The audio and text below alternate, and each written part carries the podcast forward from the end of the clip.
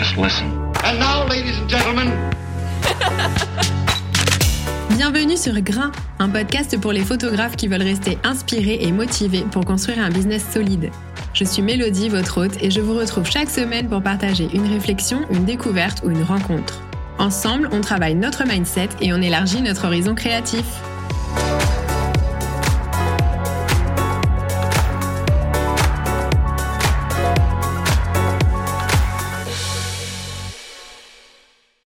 Hello à toutes et à tous et bienvenue dans l'épisode numéro 25 de Grain, un épisode dans lequel j'avais envie de partager à la volée quelques réflexions autour de la manière dont on dépense notre énergie dans nos métiers parallèlement à l'activité photo en elle-même. Au quotidien, il y a des choses qui ont pompé mon énergie pendant longtemps et dont je me suis pas mal euh, détachée aujourd'hui. Avec cette distance, j'ai constaté que je me sentais beaucoup mieux et que j'avais l'esprit beaucoup plus tranquille. Je vais vous détailler trois exemples dans l'épisode d'aujourd'hui. Avant de démarrer, je voudrais juste vous dire que si vous avez l'habitude d'écouter ce podcast et qu'il vous plaît, n'hésitez pas à me laisser une note et un commentaire sur votre plateforme d'écoute préférée. Ça sera vraiment d'une grande aide pour moi. Je sais que c'est pas forcément une chose à laquelle on est très éduqué parce que pendant des années, j'ai moi-même écouté des dizaines de podcasts sans jamais laisser une note à personne. Mais maintenant que je connais l'envers du décor, je sais à quel point ça peut faire la différence pour les créateurs de contenu et je vous serai très reconnaissante de jouer le jeu pour grain. Allez, place à l'épisode. Alors, je vous donne un premier exemple d'énergie dépensée pour rien, en tout cas à mon avis. Euh, il n'y a pas longtemps, j'ai vu passer beaucoup de stories Instagram un peu euh, coup de gueule, entre guillemets, de photographes qui s'adressaient à leurs prospects en disant quelque chose du style euh, Quand quelqu'un me contacte pour organiser une séance, bah moi je passe du temps à rédiger des réponses personnalisées pour chaque personne, et en retour, il y a beaucoup de gens qui me ghostent, qui me répondent jamais. c'est mal élevé, ça se fait pas, merci d'être correct avec nous les photographes et de nous répondre même si c'est pour refuser, etc. Donc je comprends très bien l'agacement derrière. Moi aussi, j'ai des gens qui me répondent jamais et c'est clair que c'est pénible. Euh, et pendant un temps, j'y dédiais pas mal d'énergie. J'entends par là que euh, bah déjà j'y pensais. Euh, parfois, j'allais rechercher la date à laquelle je leur avais répondu pour vérifier si le délai était ok ou pas. Éventuellement, je les relançais, etc. Mais mon positionnement aujourd'hui, c'est que tout ça, c'est du temps et c'est de l'énergie perdue pour rien, mais vraiment pour rien, parce que si en face, je m'adresse à des gens qui sont pas assez impliqués humainement avec moi pour juste me répondre, donc quand même la base d'un échange, bah c'est que de toute façon, euh, c'est des gens avec qui j'ai pas forcément envie de travailler. Donc pourquoi perdre du temps de cerveau et de l'énergie et m'énerver de leur non-réponse Ça sert à rien, ils ont pas répondu, bah next. Maintenant, j'y dédie même plus une seule seconde, je fais ma réponse, et si j'ai pas de retour, et bah j'y pense plus, et tant pis. Euh, franchement, ça m'a tranquillisé de dingue, ça m'a libéré d'une espèce de mauvais esprit permanent où je projetais en fait sur les autres mes propres frustrations de manière complètement euh, stérile puisque ça les faisait pas me répondre euh, plus vite hein, évidemment.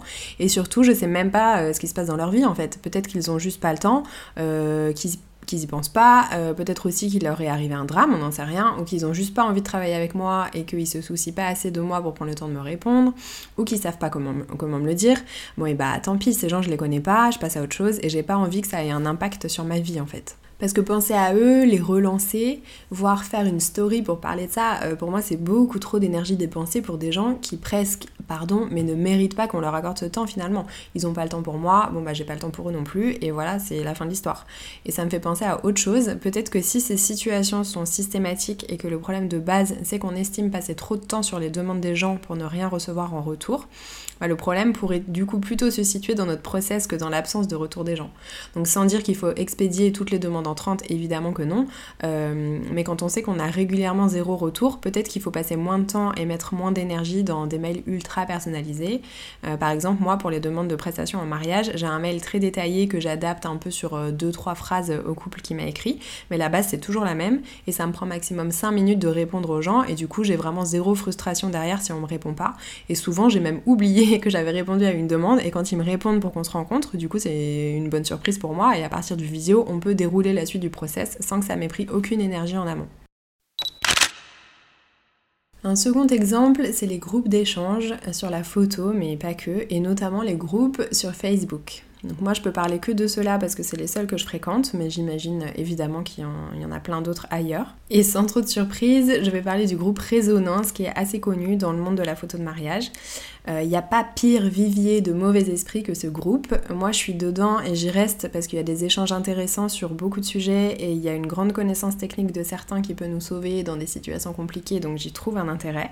Mais je pense que pour lire ce groupe, sans se faire happer par le mauvais esprit qui y règne, il faut vraiment être en mesure de prendre ce y a à apprendre et d'oublier le reste, ce qui n'est pas facile pour tout le monde, euh, je pense. Et dans ce genre de groupe, là je parle de résonance, mais c'est commun à tous les groupes d'échanges de ce genre, dès qu'on commence à rentrer dans des échanges compliqués, on peut perdre un temps fou à défendre son point de vue, à se justifier, à se sentir attaqué, etc.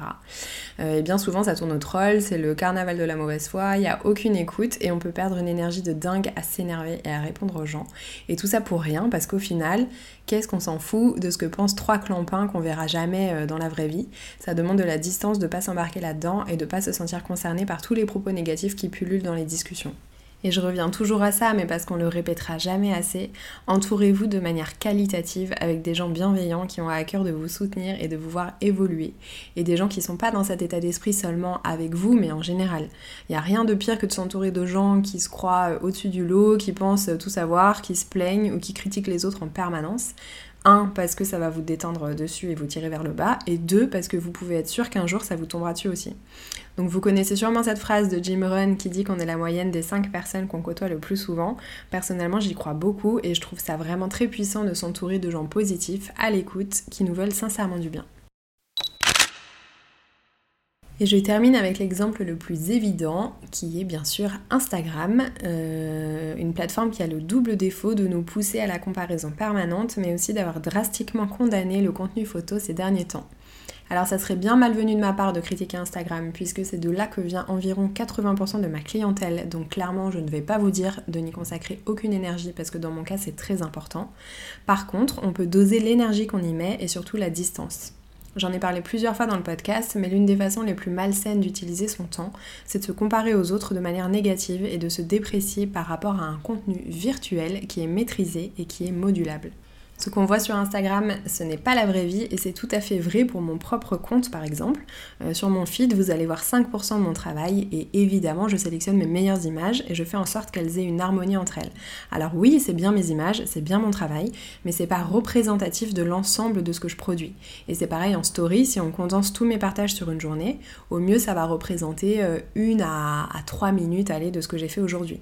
Donc c'est choisi, c'est maîtrisé pour renvoyer un sentiment, pour renvoyer des informations, pour travailler mon image de marque. C'est pas vraiment moi et c'est pas vraiment ma vie, c'est une infime partie de qui je suis et c'est une infime partie de ma réalité. Et je trouve que c'est une vérité qu'on peut facilement perdre de vue quand on scrolle sur Instagram ou ailleurs et on se retrouve vite dans un gouffre de dépréciation inutile qui nous bouffe de l'énergie pour rien parce que tout ça, encore une fois, ce n'est pas réel. Et c'est important de garder en tête que les réseaux sociaux, c'est un outil qu'on utilise pour se créer une image. C'est pas vraiment ce que sont les gens. Ça veut pas dire qu'on peut rien transmettre d'authentique ou qu'on peut rien recevoir d'authentique par ce biais, mais par contre, ça me semble impératif de toujours laisser une barrière dressée entre ce qu'on reçoit et ce qu'on ressent. Et voilà pour cet épisode. Comme toujours, il s'agit évidemment de mon ressenti personnel et de mon avis subjectif. On a le droit de ne pas être d'accord et les autres points de vue sont tout à fait valables, évidemment. Si pour une raison X ou Y, vous ne vous retrouvez pas du tout dans ce que j'ai dit aujourd'hui, je suis toujours ravie d'échanger avec vous en privé pour comprendre les opinions différentes des miennes. Rendez-vous sur Instagram ou par mail. Un grand merci d'avoir été au rendez-vous aujourd'hui et on se dit à très vite